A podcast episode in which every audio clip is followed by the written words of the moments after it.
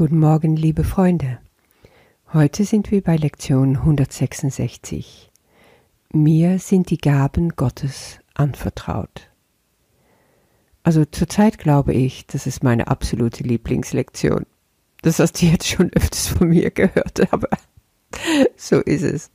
In dieser Lektion liegt für mich eigentlich der ganze Kurs, wirklich alles. Es ist das drin, was uns ausmacht, wie wir eins mit Gott sind, wie wir abgedriftet sind, aus seine Arme gegangen und verzweifelt und alleine waren und wie wir wieder zurückgekommen sind. Und während diese ganze Zeit sind seine Gaben immer bei uns geblieben. Wir waren nie alleine, auch wenn es sich so anfühlte. Lass uns das einfach ein bisschen näher anschauen. Jesus fängt an zu sagen, alle Dinge sind dir gegeben. Gottes Vertrauen in dich ist grenzenlos. Er kennt seinen Sohn, er gibt ohne Ausnahme und hält nichts zurück, was zu deinem Glück beitragen kann. Erinnerst du dich? Gerade vorgestern in Lektion 164 ging es auch um diese Frage, bist du bereit, die Gaben Gottes für dich anzunehmen? Da habe ich noch das Bild benutzt von dem Schatzkammer im Himmel. Hier fügt Jesus ein ganz wichtiges Element zum Annehmen von Gottes Geschenken hinzu. Er sagt, und dennoch, wenn dein Wille nicht eins ist mit seinem, also mit Gottes Willen, werden seine Gaben nicht empfangen. Was aber könnte dich denken lassen, dass es einen anderen Willen als den seinen gibt? Tja, da haben wir es wieder. Der Willen Gottes. Es gibt also nur einen, einen Willen, und das ist Gottes Willen. Und wir, Gott und du und ich, sind eins und vereint in seinem Willen, und auch das ist unser Willen. Ja, was denn? Ja, das hat zu tun mit dem Willen Gottes und nicht mit dem, was wir so gemeinhin als, na, sagen wir, den kleinen Willen, den Ego-Willen bezeichnen können. Und den kennen wir nur zu gut. Aber der kommt aus der Abtrennung, aus der Abscheidung. Wir sehen das schon bei kleinen Kindern, wie sich die entwickelt. Und mit Macht, mit Karacho, wie die lernen, sich durchzusetzen. Beobachte mal einen Zweijährigen, der irgendetwas haben will zum Beispiel ähm, Süßigkeit im Supermarktregal und du gehst darauf nicht ein und du gibst es nicht. Boah, wer der sich aufführen kann. Da kommt so diese kleine lästige Ego-Wille durch. Aber wie ein liebhabende Mutter oder Vater weißt du, dass das nicht der wirkliche Wille des Kindes ist. Du weißt, es tut ihm nicht gut, das jetzt zu essen, und du gibst nicht nach und liebevoll, aber entschieden nimmst du dein Kind in der Hand, vielleicht musst du ihm auf den Arm nehmen und sagst, komm, wir gehen jetzt heim. Und schau mal da draußen. Oh, was ist das? Ein Vögelein, das da gerade Brotkrümme pickt. Komm, wir schauen uns das an, was er da macht. Und zack ist die Aufmerksamkeit weggelenkt. Ja, so leicht ist das mit Kleinen, auch wenn es noch so lästig erscheint. Wenn ich im Einklang mit Gott bin, auf Englisch kannst du sagen, to be aligned. Ich finde das so schön, auf eine Linie sein. Also im Einklang sein mit Gott. Das ist diese gleiche Schwingung, diese, in diese gleiche Energiefeld sozusagen. Ich bin also auf Gottes Wellenlänge. Und dann bin ich auch in seinem Willen automatisch, weil das wird automatisch mein Willen.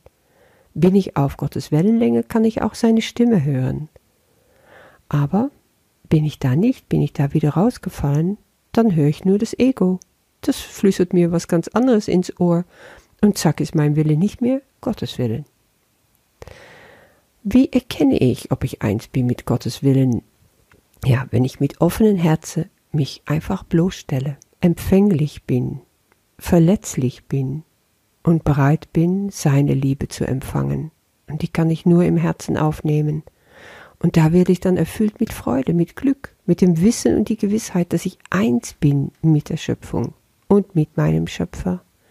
Da bin ich automatisch mit seinem Willen vereint. Jesus sagt, Doch jeder Geist, der auf diese Welt schaut und sie als gewiss, fest, vertrauenswürdig und wahr beurteilt, glaubt an zwei Schöpfer oder an einen sich allein, nie aber an einen Gott. Weil diese Welt ist nicht der Wille Gottes, sagt Jesus. Sie ist also nicht wirklich. Ich liebe es, wie Jesus hier nochmal ganz deutlich macht, dass Gott diese Welt weder geschaffen noch gewollt hat. Ja, sie ist wirklich das Resultat meiner Irrungen und hat alles mit diesem Ego-Willen zu tun. Ich will die Realität, die Gott ist, nicht, wenn ich an meine Welt festhalte. Und solange ich das tue, kann ich Gottes Gaben für mich eigentlich gar nicht wahrnehmen und auch gar nicht in Anspruch nehmen. Ich fühle mich alleine, untröstlich, im Stich gelassen. Ja, da bin ich dann wirklich der verlorene Sohn. Und das sind wir doch alle.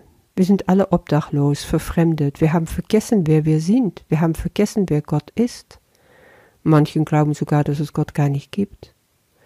Du kennst bestimmt das Gleichnis vom verlorenen Sohn, oder? In der Bibel in Lukas 15, Vers 11 bis 32 wird dieses Gleichnis von Jesus aufgegriffen. Es wird etwas anders erzählt wie hier. In der Geschichte der Bibel verlangt der jüngste Sohn eines Vaters sein Erbteil und zieht dann weg. Er verschleudert alles, hat nichts mehr.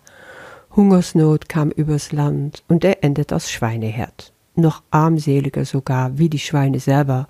Er bekam nicht mal das Fütter der Schweine zum Fraß. Dann erinnerte sich, dass bei seinem Vater keiner vor Hunger sterben musste, sogar die Knechte nicht, und er will zurückkehren. Er sagt, Vater, ich habe mich gegen den Himmel und gegen dich versündigt. Ich bin es nicht mehr wert, dein Sohn zu sein. Mach mich zu einem deinen Tagelöhner. Und dann geht es so in die Geschichte weiter, dass der Vater aber ihm vom weitem entgegenrennt und so froh ist, ihm zu sehen. Er will ein großes Fest anrichten lassen, weil sein Sohn wieder da ist. Ja, das ist, was Gott will. Er sagt, lass uns Feste feiern, wenn du da bist. Mein Sohn war tot, jetzt lebt er wieder. Er war verloren und ist wiedergefunden werden und jetzt wird gefeiert. Hier erzählt Jesus die Geschichte in noch mehr Detail, sehr einprägsam, wie erschöpft und verzweifelt dieser Sohn ist, wie er sich wie ein Ausgestoßener fühlt. Er hat vergessen, woher er kam, wohin er geht und wer er wirklich ist. Das sind wir. So irren wir in der Welt der Illusionen umher und glauben, das ist unser Leben, das ist real, das gehört einfach dazu. Trotzdem betont Jesus hier auch, wie Gottes Gaben den Sohn niemals verlassen. Er sagt, auf seiner einsamen, sinnlosen Wanderschaft jedoch gehen Gottes Gaben mit ihm, ganz ohne dass er es weiß. Er kann sie nicht verlieren.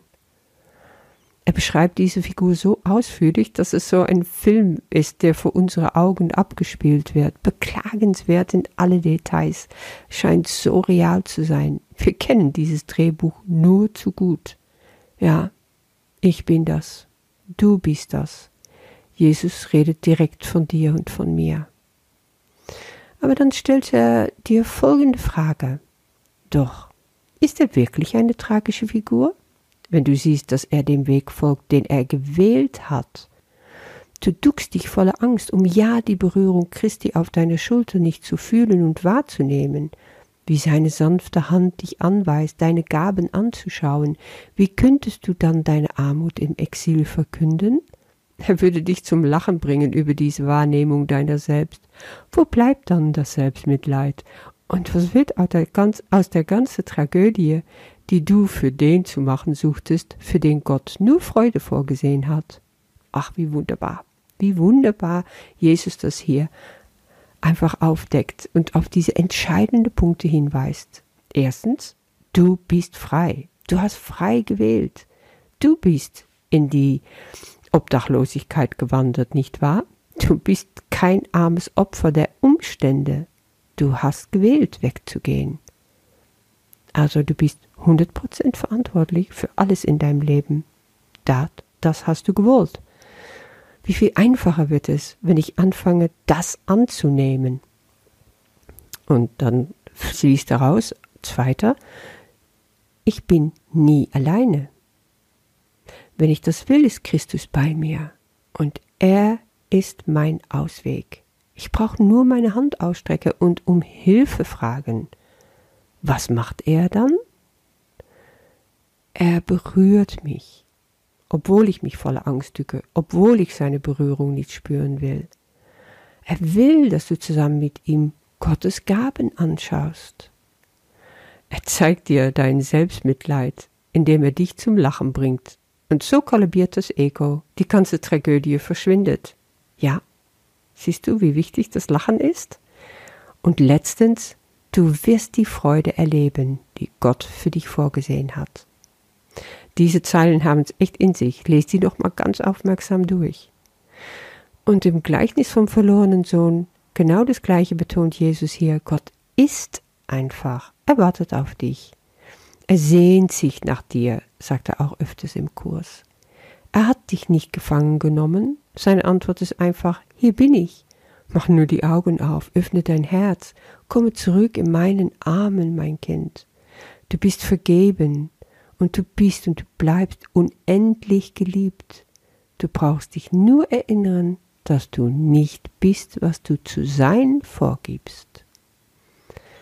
Einer geht mit dir, der sanft auf alle deine Ängste diese eine Antwort voll Erbarmen gibt. Es ist nicht so. Ist das nicht wunderschön? Es ist nicht so. Alles, was wir uns ausdenken, diese ganzen Illusionen, sind Lügen. Es ist nicht so. Die Dunkelheit, der Trauer, das Leid, es ist nicht so. Erinnere dich, du hast alles schon empfangen, die ganze Gaben Gottes hast du empfangen. Und jetzt kommt der wichtige Punkt, der Dreh- und Angelpunkt sozusagen, von daraus kannst du in Fülle selber geben, weil du empfangen hast. Und dann fängt was Wundersames an. Dann fangen die Wunder so richtig an. Die Gaben Gottes vermehren sich für dich, wenn du sie mit anderen teilst. Lerne zu geben, es wird dich reich machen. Und das ist der Wille Gottes für dich. Dafür musst du deinen Stolz aufgeben, selber und alleine das Leben meistern zu wollen. Aber du hast es bestimmt erkannt. Alleine schaffst du das sowieso nicht. Es ist mir auch noch nie gelungen. Es wird auch nicht gelingen. Gott hat den besseren Plan für mein Leben und für dein Leben. Vertraue ihm. Und so schließt Jesus hier ab. Werde zum lebendigen Beweis dessen, was die Berührung Christi allen anbieten kann. Gott hat dir alle seine Gaben anvertraut. In deinem Glück bezeuge, wie sehr der Geist verwandelt wird, der sich entscheidet, seine Gaben anzunehmen und die Berührung Christi zu verspüren. Dies ist jetzt dein Auftrag, denn Gott vertraut das Geben seiner Gaben allen an, die sie empfangen haben. Er hat seine Freude mit dir geteilt, und jetzt gehst du hin, sie mit der Welt zu teilen.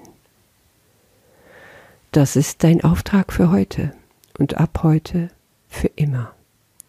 Teile diese Freude mit der Welt. Teile reichlich. Habe keine Angst, Christi Berührung aus dir herausfließen zu lassen zu deine Brüder. Berühre. Habe keine Angst vor Berührung. Nur so werden wir Menschen erreichen, von Herz zu Herz.